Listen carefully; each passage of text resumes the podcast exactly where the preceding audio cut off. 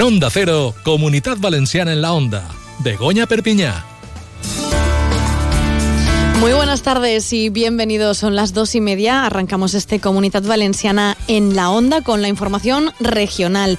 Hoy, como es martes, en unos minutos escucharemos a nuestro compañero Eduardo Ureña contarnos cosas interesantes como cada martes con Caixa Popular. Y hoy abordaremos un tema amplio, ampliamente, es el de la sanidad, que parece ser que va a iniciar esos trámites para aprobar la regulación del cannabis medicinal. Pues bien, hablaremos con la Sociedad Española del Dolor ver un poco cuál es eh, su opinión, porque parece ser que para poder hacer esos estudios se tiene que legalizar. En, en, definitiva, luego hablamos con este sector y descubrimos más detalles sobre el asunto. Pero antes, vamos con toda la actualidad informativa. Núria Moreno, molt bona vesprada. Bona vesprada.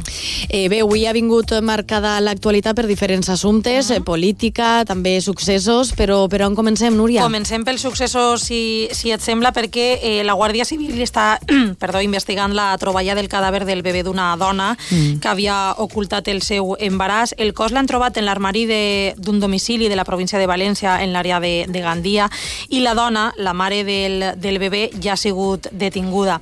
Pel que sembla, per la informació que tenim a aquestes hores, és que esta dona havia tingut un part sense assistència, que s'hauria complicat, i li havia provocat una hemorràgia, per això va acudir a l'hospital, va deixar el bebè amagat en la vivenda, que, per cert, compartien els seus pares, que són els que van trobar el cos sense vida del bebè i els que van acompanyar la dona al centre mèdic quan eh, va patir eixa hemorratja. Veurem en què queda la, la investigació, però com diem, la dona, eh, la mare del bebè ja ha sigut detinguda. I altre succés, al Campello, a Alacant, investiguen un home de 64 anys que està acusat de furtar una cadira de rodes a una persona amb discapacitat.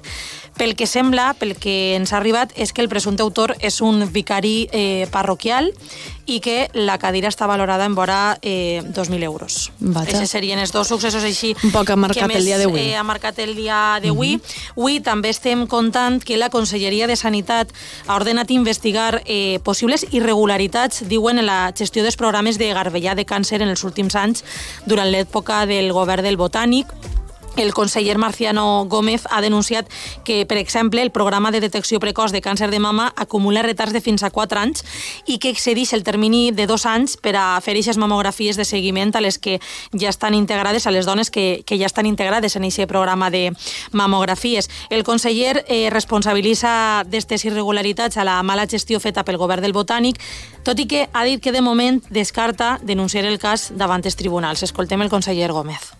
Esto es producto clarísimo de la discordancia política que existía entre el gobierno del Botán, porque la gestión de salud pública, la gestión de los programas lo hacía Compromís y la acción, los recursos los ponía la Dirección General de Asistencia, que era el PSOE. Y esto es el paradigma del fracaso del mestizaje, que ha llevado a que en este momento tengamos, insisto, entre 150.000 y 200.000 personas, mujeres, pendientes de ser invitadas para el programa de prevención de cáncer de mama. Bé, i avui també hem posat el focus de nou en el pla edificant. Recordem que és aquest pla que va impulsar el govern del Botànic, que el que pretén és millorar construir o reformar alguns centres educatius de la Comunitat Valenciana. Bé, famílies d'alumnes de centres de diversos municipis de la Comunitat Valenciana, com ara, per exemple, Guardamar, Sagunt, Burjassot, Albalà dels Orells, també Mislata i a Castelló en concret, avui la Federació d'Associació de Pares i Mares d'Alumnes, FAMPA, ha denunciat que la Generalitat ha retallat vora 120 milions d'euros el pressupost d'estany per a el pla edificant, en este cas a Castelló. Mm -hmm. Denuncien que, vaja, que falten recursos, l'oposició ha fet, està fent bandera també d'aquestes protestes per part de les famílies dels alumnes. Els socialistes eh, defensen la inversió que va fer l'anterior govern del Botànic i la planificació que ja havia feta. També des de Compromís han respost al conseller José Antonio Rovira que el que va dir és que, vaja, que estan treballant en un sistema més àgil per a la construcció de centres i que va argumentar que els centres projectats que ara no se van executar, aquests centres que ja estava planificat que anaren a construir-se o a millorar-se, eh, són en municipis que estaven governats per compromís i que no tenien l'informe preceptiu. Vaja, ahí estan eh, les protestes dels centres educatius, d'una banda, dels ajuntaments, i d'altra, pues, eh, a nivell més polític, institucional, també l'oposició que en, aleshores formava part del govern del Botànic, criticant que el nou Consell de PP i Vox eh, diuen que estiga desmantellant este, mm. este pla edificant. Això pel que fa a educació? Això pel que fa a educació. Avui han tornat a eixir al carrer els sindicats UGT i comissions obreres, en este cas a València, per a eh, denunciar eh, un altre desmantellament que diuen que està fent l'actual govern valencià del sistema de públic de serveis socials. Des d'UGT, la secretària de Política Social, Maria Navarro, ha dit que no es tracta només d'homologar els salaris de, dels professionals i denuncien que la Conselleria de Serveis Socials ha desviat els fons pressupostaris consignats en 2023 sense tindre recursos suficients per a complir l'acord en el pressupost de 2024. L'escoltem. Y a la respuesta que nos han dado de que están pagando a las empresas es cierto, pero ese dinero que están pagando no repercute en absoluto ni en la mejora de los salarios ni en la mejora de los servicios. Es una deuda que hay que pagar, pero no se puede quitar el dinero a la acción concertada para pagar la deuda. El gobierno lo que debería de hacer es un plan a largo plazo y sentarse a negociar. I acabem amb això, Núria, pel que mm. fa a les principals notícies del sí. dia. Mm? I parlem d'altres assumptes. Mm. Dèiem, eh, Sanitat està valorant no? eh, l'iniciar aquests tràmits per aprovar la regulació del cannabis medicinal i hem eh, pensat que era bona ocasió per contactar i conèixer un poc quina és l'opinió de la Societat Espanyola del Dolor. Així que, si et sembla, Núria, parlem sí. amb Carlos Goi, Goicoechea, que ell és, en aquest cas, el vicepresident de la, vicepresident de la societat. Muy buenas tardes, Carlos. Hola, buenas tardes, ¿qué tal? Eh, muy bien, con ganas de, de, conocer un poco cómo recibisteis vosotros un poco la, la noticia, eh, porque lleváis eh, muchos años esperando, eh, eh, la lleváis esperando, pero eh, ¿cómo recibís vosotros que Sanidad inicie los trámites para aprobar la regulación de, del cannabis medicinal? Puesto que, y venimos un poco a contarlo, esto podría cambiar la vida de muchas personas que, que viven con dolor, por eso lo de la Sociedad Española del Dolor. Bueno, esto es, es verdad. Llevamos ya bastante tiempo hace bueno, en realidad cuando hablamos de cannabis estamos hablando de una historia de siglos, ¿no? El cannabis se ha utilizado para muchas para muchas enfermedades durante muchos muchos años. Luego ya eh, empezó a generalizarse su, su uso como sustancia de abuso y la parte digamos más más eh, medicinal eh, perdió perdió presencia, presencia ¿no? Eh, pero sí que es verdad que en los últimos años pues ya había bastante evidencia en otros países que el cannabis medicinal podía ser útil en determinadas patologías, en determinadas circunstancias, para, para algunos pacientes, eh, digamos, seleccionados. ¿no? Desde ese momento y, y gracias a, bueno, pues a la experiencia de, de, pacientes que habían empezado a utilizarlo de forma ilícita, porque claro, el cannabis no, no es un remedio accesible a día de hoy en, en nuestro país, pues eh, bueno, mm, fuimos viendo que en algunos pacientes efectivamente se podía pedir producir un buen alivio del dolor. La evidencia científica mmm, apoyaba en algunos tipos de dolor ese tipo esa ese efecto analgésico y desde la SED decidimos apostar por por apoyar su su legalización para mejorar, por supuesto, el, el dolor de los de nuestros pacientes, claro. Buenas tardes. Quería preguntarte, Hola. soy Nuria Moreno, quería preguntarte eh, si se tiene que, para que nos podamos entender, ¿no? Para que lo podamos entender todos, ¿se tiene que legalizar para poder hacerse estudios a, en este respecto? Claro, claro, Nuria. Mira, eh, durante mucho tiempo el, el, cannabis estaba en una lista de sustancias prohibidas de la OMS. Por lo tanto, eran sustancias ilícitas y no se podía ah. investigar con ellas más que en un ámbito pues eh, universitario muy controlado etcétera ¿no? el hecho de que el cannabis saliera de esa lista de, de sustancias prohibidas y que en muchos países se haya empezado a, a utilizar nos permite pues poner en marcha estudios un poquito más sólidos porque hasta ahora lo que más había eran evidencias no uh -huh. gente que consumía y que consumía de una manera muy determinada, que notaba ciertos alivios, pero nos faltaba pues lo que llamamos la medicina basada en la evidencia, es decir, poder poner en marcha estudios serios en nuestro país, con nuestros pacientes, con nuestras circunstancias, para poder ver hasta qué punto ese cannabis medicinal, que en algunos pacientes puede ser beneficioso, pues lo es, y, y en qué tipo de dolor, y en qué en concentraciones, etcétera, etcétera, ¿no? Lo que hemos tenido, perdóname, lo que hemos tenido hasta ahora era una serie de, pues, eh, sobre todo, bueno, pues, reportes, ¿no? De, de pacientes a los que le iba bien, pero necesitamos tener, tener el apoyo de la evidencia científica, claro. Justo, Carlos, yo lo que te iba a preguntar es que si estos datos que un poco manejamos son de fuera, ¿no? O sea, lo, los estudios que se han hecho son en países que sí que está autorizado su uso terapéutico y por lo tanto se dice que sí que funciona, pero a nivel nacional no podemos todavía eh, entender la, la, situación real de a quién puede ayudar, en qué eh, enfermedades y demás. Eso es. Así como tenemos una muy sólida evidencia científica eh, digamos, en estudios preclínicos, es decir, en, en, animales de laboratorio, sabemos perfectamente bien eh, cómo funcionan los cannabinoides y en qué situación se pueden utilizar. La, la traslación a la clínica, pues, eh, nos falta un poquito más de, de, evidencia. Sabemos que hay pacientes a los que les va muy bien, muy bien. Sabemos que hay pacientes a los que no les va, no les funciona, por la razón que sea. Y entonces lo que tenemos que hacer ahora, y vamos a poder hacer gracias a esta legalización parcial del uso del cannabis medicinal es poder eh, profundizar en esos resultados y saber cuándo y a qué paciente y en qué condiciones, claro. Básicamente lo que, lo que defendéis vosotros es que al final esto no se trata ¿no? De, de fumarse un cigarro de cannabis, ¿no?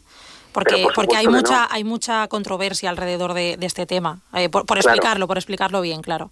Sí, sí, sí, sí. A ver, eh, mm, en absoluto estamos hablando de, de, la legalización del, del, cannabis recreativo, ni siquiera estamos hablando del uso de cualquier eh, formulación de cannabis que, que se pueda conseguir. El, el Ministerio y la Agencia Española del Medicamento están siendo muy serios en eso. Es decir, aquí solamente se va a autorizar eh, unas, lo que llamamos una, una formulación magistral, es decir, desde las oficinas de farmacia de los hospitales se va a preparar eh, una formulación de cannabis medicinal que va a estar disponible por vía oral, en forma de aceite, solamente en ámbito hospitalario y para pacientes a los que se lo recete el médico en el hospital. Es un mm. primer paso, evidentemente no responde a, a, las inquietudes de muchos de los pacientes que, que tienen que consumir cannabis medicinal o cannabis directamente comprado en el mercado negro, pero lo que para las sociedades científicas es muy importante es, y para los médicos que lo van a recetar, es estar seguro de que lo que hay detrás es un medicamento. Es un medicamento no en la forma tradicional, en una caja, en un blister como compramos en la farmacia, pero sí que cumple con todas las garantías y con todos los, los requerimientos científicos y, y sanitarios que, que avala la Sociedad Española del Medicamento. Sí, porque en el borrador del proyecto eh, figura que ya existen ¿no? medicamentos de fabricación industrial que contienen extractos de, de cannabis. Eso es. Eh, los, el, el, cannabis, como todas las plantas medicinales, funcionan, digamos, porque tienen unos principios activos. El principio activo del cannabis, yo creo que toda la audiencia lo sabe, es el THC y también el, el cannabidiol. Son los dos, los dos componentes con los que se juega, digamos, eh, cuando hablamos del cannabis medicinal. Tanto el THC como el CBD se pueden conseguir en algunos medicamentos, lo que nos permite la, la formulación magistral es combinar distintas proporciones. Es decir, no es lo mismo THC y CBD a, a proporciones idénticas de uno a uno que THC y CBD, pues uno de, de, THC y tres de CBD, ¿no? Esas diferencias en la, en la concentración de cada uno de los dos componentes hace que el efecto terapéutico pueda ser distinto, ¿vale?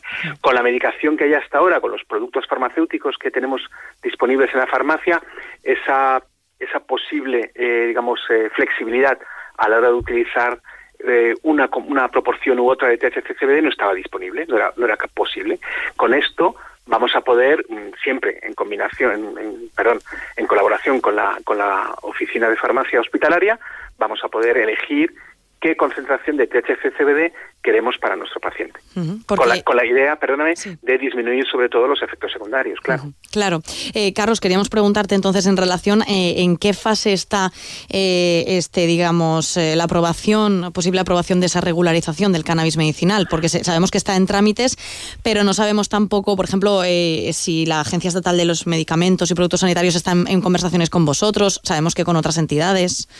Sí, vamos a ver, la semana pasada tuvimos una reunión a, tres bandas, entre comillas, por, eh, por parte del Ministerio de Sanidad, la Agencia Española del Medicamento y Productos Sanitarios y las sociedades científicas eh, implicadas, digamos, en, este, en esta regulación. ¿no? Lo que nos dijeron es que ahora mismo hay una fase de, de presentación de, de alegaciones sobre un borrador. Una vez que esas alegaciones se contesten, el borrador se convierte en un real decreto. Una vez que se convierte en real decreto, vuelve a haber otra fase de alegaciones y luego ya iría al, al Parlamento para su aprobación. Eh, bueno, dependiendo de, de, cuántas alegaciones hay y de cuánto tiempo tarden en contestar, esto se puede prolongar más o menos. Lo que nos dijeron desde el Ministerio es que en torno a ocho meses, eh, un año, tardaríamos todavía en tener el reglamento, o sea, perdón, el Real Decreto definitivo. Claro. Eh, entendemos que una vez eh, ya, ya, se haya procesado todo, vosotros desde la Sociedad Española del Dolor y un poco sabiendo eh, cómo es vuestra forma de trabajar, promoviendo esos trabajos científicos y, y, demás, entendemos que es una buena herramienta para ya poner en marcha, como decíamos, esos estudios y poder ayudar a la gente, que en este caso, decíamos, eh, sufre mucho de dolor y podría ser de gran ayuda. Sí, en el, en el dolor crónico, el dolor como enfermedad, el cannabis medicinal no suele estar en las guías en las guías clínicas no suele estar como primera elección. ¿Vale? Normalmente, y, esto es lo que va a aprobar el Ministerio, eh, se reserva a dolores refractarios, a situaciones en las que los tratamientos habituales no han hecho efecto. En esos casos, lo que llamaríamos un fármaco de tercera o de cuarta elección, cuando, cuando vemos que no tenemos posibilidad de, ayudar al paciente con la medicación disponible, se puede optar por este tipo de, medicación un poco, digamos, secundaria, ¿no? A los pacientes a los que le funciona, les funciona muy bien. Y lo que tenemos que hacer es saber por qué. A algunos pacientes le funciona y otros no. Y una cosa que es muy importante, ahora que seguramente habéis oído hablar de todo la, el problema con los opioides, etcétera, que no es un problema en España, pero, pero sí es cierto que son fármacos que tienen bastantes efectos secundarios. La combinación de cannabis medicinal con opioides, por ejemplo, se ha demostrado que disminuye el requerimiento, la necesidad de consumir opioides y eso lógicamente se asocia a menos efectos secundarios. No, no, no tiene que ser elegir el cannabis o lo demás, sino otra herramienta más que vamos a poder combinar, eh, bueno, en función de las, del conocimiento y la experiencia del médico para, para tratar esas patologías. Desde luego, pues ha sido un placer escucharte y sacarnos un poco de dudas sobre y en torno a, este tema. Carlos, eh, lo dicho, muchas gracias y hasta una próxima ocasión. Gracias a vosotros. Un abrazo, hasta pronto. Eh, bé, Núria, tinguent dèiem el vicepresident de la Societat sí. Espanyola del, del Dolor, eh, aprenem molt, no? En... Sí, sempre està bé fer pedagogia. Nosaltres aprenem i els oients també. Exacte. Eh, feia poc llegia, en, els companys de d'Apunt publicaven no, el cas, per exemple, d'una pacient Immaculada Zaragoza, eh, de la Núcia, que deia que gràcies a aquestes possibles noves medicines podrien canviar-li la vida. És gent que pateix endometriosi o fibromialgia, altres patologies que els obliguen a conviure amb, amb dolor i per la qual cosa podrien millorar el seu Clar, estat del dia a dia. I porten molts anys demanant mm. algo així. Veurem, veurem com queda, seguirem contant-ho, però abans d'anar-te volia comentar una cosa, volia sí? preguntar-te, altre mm -hmm. tema. Eh, sobre llibres, tu que eres que lectora nata, eh, segur que saps si et parle de Sentim les llibreries, sí, de què et sí, parle. Sí, sí, la iniciativa del Gremi de Llibrers. Mm -hmm. eh, doncs volíem comentar-ho als, als oients. Tu com a participant sí, que eres, no? L'amic invisible. L'amic invisible. Es tracta d'això, d'un amic invisible literari que, que obre el termini ja d'inscripció per a aquesta cinquena edició. Conta'ns tu des de la teua perspectiva un poc en què consisteix, eh, Núria. Jo, jo porto participant des del principi de la iniciativa. Sí, que va ser el 2020, en plena pandèmia. Que va ser el 2020, mm. en plena pandèmia, perquè, clar, les llibreries eh, volien sí. continuar amb els seus negocis, no? I es van inventar, per dir d'alguna forma, este amic invisible, i consisteix en, eh, busquen sentimleslibreries.com i, vaja, poden inscriure's, busquen una llibreria que tinguin prop de casa, perquè la idea de tot això és fomentar no? el comerç local, les llibreries mm. eh, de proximitat. Aleshores, eh, has de pensar un pseudònim Sí. No, no el teu nom, sinó Exacte. un pseudònim, pot ser molt creatiu. Pots posar també les preferències, si t'agrada uh -huh. la novel·la romàntica, si t'agrada la novel·la de thriller, uh -huh. el que vulguis, i eh, t'envien un correu quan acabe el termini d'inscripció i et diuen el pseudònim de la persona que t'ha tocat i el tipus de llibres que a la millor li agrada i tu ja li fas un regal i a tu et fan un regal. Que bé. Eh, a tu t'ho han acertat? A mi de moment sí. Sí? En sí, sí, les sí, edicions sí. que has, que has I mira, participat? I sí? mira que jo normalment poso que m'agrada quasi tot. Sols fique el que no m'agrada, uh mhm. -huh. però quasi tot. Fixa't, jo vaig a participar en guany. Tenim fins el 4 de març per a participar en Sentim les llibreries, esta sí. iniciativa d'Amic Invisible Literari, i el que deies és una bona forma de fomentar el comerç local. Fomentar la lectura i, a més, comprar en comerç de, de barri, que sempre està bé. Important. Fins ara han sigut 98 les llibreries, eh, al tot el territori valencià, així que només eh, tenim que chequear-ho i... Bueno, sí, alguna prou tindran segur. Clar que sí. Gràcies com sempre, Núria. Fins, Fins ara. ara.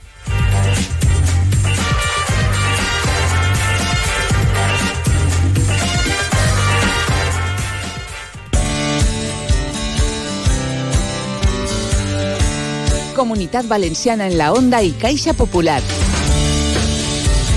Muy buenas tardes. Hablamos hoy de finanzas, cooperativismo y economía social, porque Caixa Popular y la Universidad Cardenal Herrera CEU han acordado la creación de una cátedra. Enrique Yuc, muy buenas tardes. Hola, buenas tardes. Enrique Yuc es profesor del Departamento de Economía y Empresa de la CEU Cardenal Herrera. También ahora es el director de esta cátedra Caixa Popular que se dedica a la investigación, la formación especializada y la divulgación en los ámbitos de las finanzas, el cooperativismo y la economía social. Enrique, ¿qué buscáis con esta cátedra? ¿Qué necesidad habéis detectado? Bueno, nosotros, tanto la universidad como Caixa Popular, apuesta por una manera diferente de hacer economía, una manera en la que lo principal es la función social, tanto de Caixa Popular en cuanto a las finanzas, en la universidad en cuanto a enseñanza, y en la que los beneficios, lo que es el rendimiento, es una condición sine qua non para poder conseguir esa función social, que no solo es el producto o, o el servicio que ofrecemos, en nuestro caso son servicios, sino que también es pues la de crear empleo, crear un empleo de calidad, pagar unos salarios dignos, que las personas puedan desarrollarse como personas en esos trabajos y además generar desarrollo, generar movimiento económico en el lugar en el que nos encontramos. Pues bien, el objetivo principal es que nuestros alumnos, eh, sobre todo de dirección de empresas y de marketing, aunque no exclusivamente ellos, pero estos son, son nuestro objetivo principal, cuando acaben sus estudios con nosotros, sepan que hay esa manera de hacer economía, esa manera de hacer empresa, que conozcan experiencias, que conozcan que hay empresas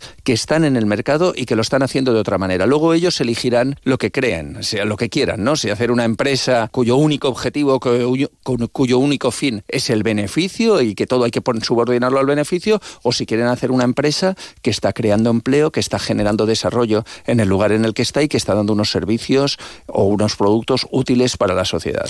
Porque sin este tipo de formación de, de, detectáis, detectáis que el modelo actual lleva a una economía muy alejada de las necesidades humanas o del planeta, por ejemplo, en este caso. Exactamente, porque el paradigma económico en el que estamos, que podríamos hablar que es un paradigma economicista, lo que prioriza o lo que dice que es lo principal es que una empresa, su principal objetivo y a lo que hay que subordinar todo es generar beneficios para sus propietarios. Por lo tanto, cuando mi único objetivo y todo lo subordino a eso, con frecuencia se realizan prácticas que no son aquellas que mejoran a las personas que están trabajando, que mejoran el entorno o el medio ambiente en el que estamos o que producen unos servicios o bienes que están ajustados a las necesidades del cliente, sino que al contrario, con mucha frecuencia se busca que el cliente compre lo que yo quiero, por lo tanto voy a colocarle productos, no a darle un servicio. Con mucha frecuencia eh, los empleos se busca que sean lo más barato posible o que estén trabajando más horas de la que tocaba para conseguir más productividad e incrementar el rendimiento y con mucha frecuencia, bueno, pues tampoco estás generando a tu alrededor eh, todo el movimiento económico porque tu principal prioridad es conseguir que la diferencia entre ingresos y gastos sea la ingresos y costes sea la máxima.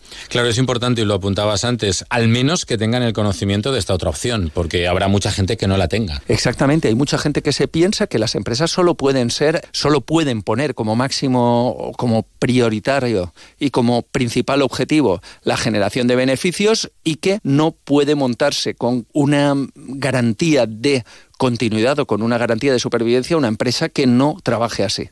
En este punto saludamos a Alicia Soler, del equipo especializado en instituciones religiosas de Caixa Popular. Alicia, muy buenas tardes. Hola, buenas tardes. Cuéntanos un poco, Alicia, ¿qué, ¿qué, busca Caixa Popular con esta alianza con la Cardenal Herrera CEU? Nosotros tenemos relación ya desde hace, bueno, pues bastantes años con el CEU y la verdad que estamos muy ilusionados en la cátedra que acabamos de firmar, pues porque concreta, bueno, pues uno de nuestros objetivos, ¿no? Como entidad, que es que se visibilice el modelo, pues, de cooperativismo y economía social, ¿no? Y nada, como te decía, lo hemos concretado en la cátedra Caixa Popular de Finanzas, Cooperativismo y Economía Social. De alguna manera queremos que los alumnos del CEU conozcan otras, y la sociedad también, ¿eh? conozca otros modelos de hacer economía humanista y donde las personas están en el centro, no solo los beneficios empresariales, que son necesarios, pero se pueden conseguir pues de diferentes maneras. Una vez más, eh, Caixa Popular intentando extender estos eh, buenos valores,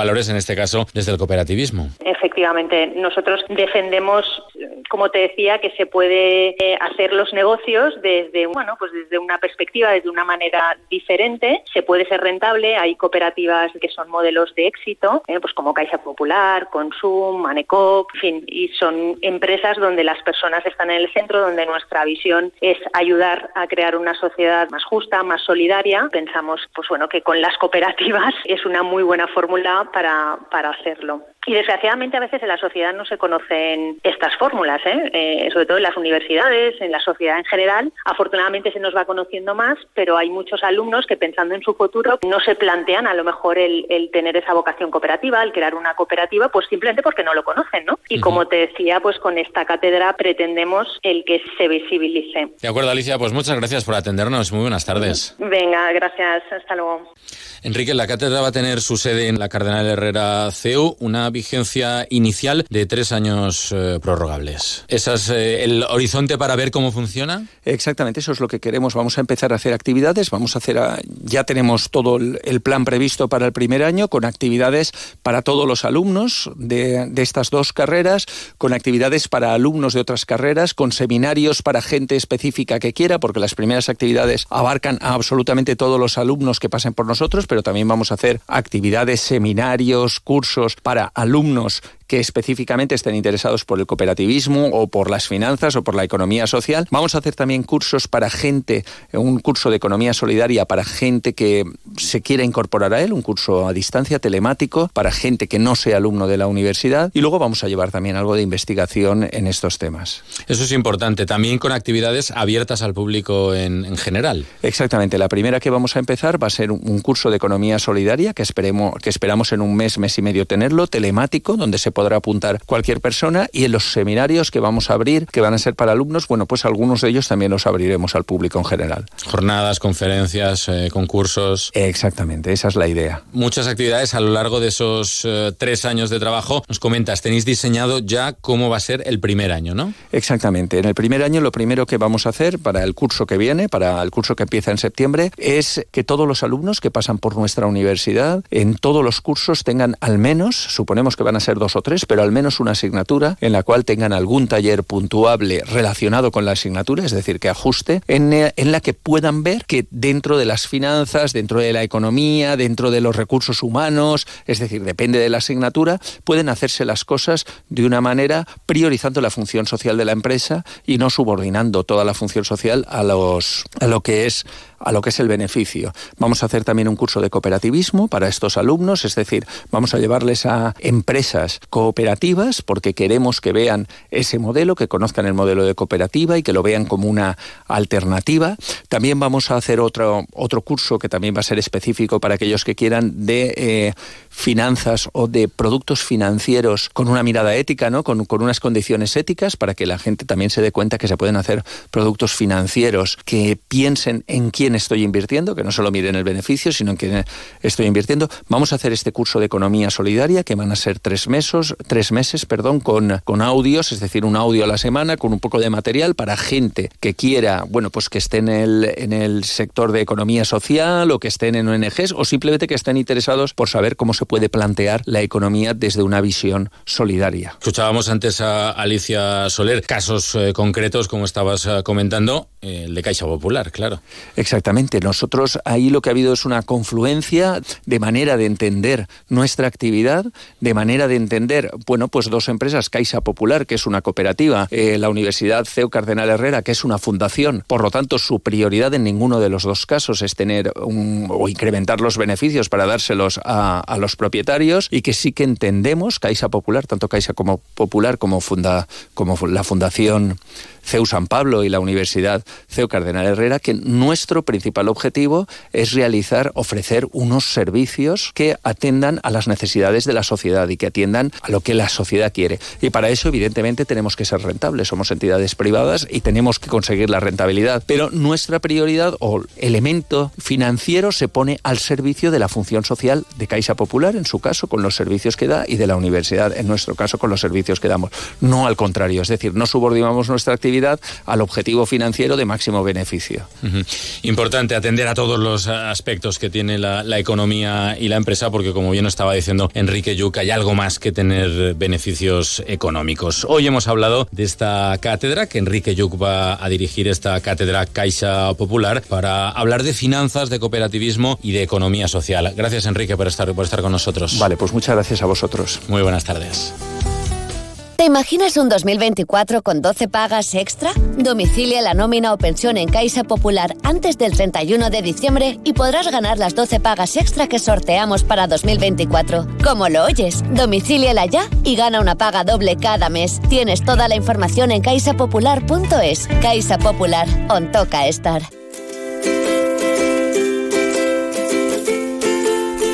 Hemos aprendido hoy en Comunidad Valenciana en la Onda y llegamos así a las 3 del mediodía. Mañana volvemos con mucho más a partir de las 2 y media, como cada miércoles, con innovación y también en este caso con sostenibilidad. Hasta entonces, que tengan una muy feliz tarde. Recuerden, ha sido Jordi Andrés que nos ha acompañado en la realización técnica. Feliz tarde y hasta mañana. En Onda Cero, Comunidad Valenciana en la Onda. Begoña Perpiñá.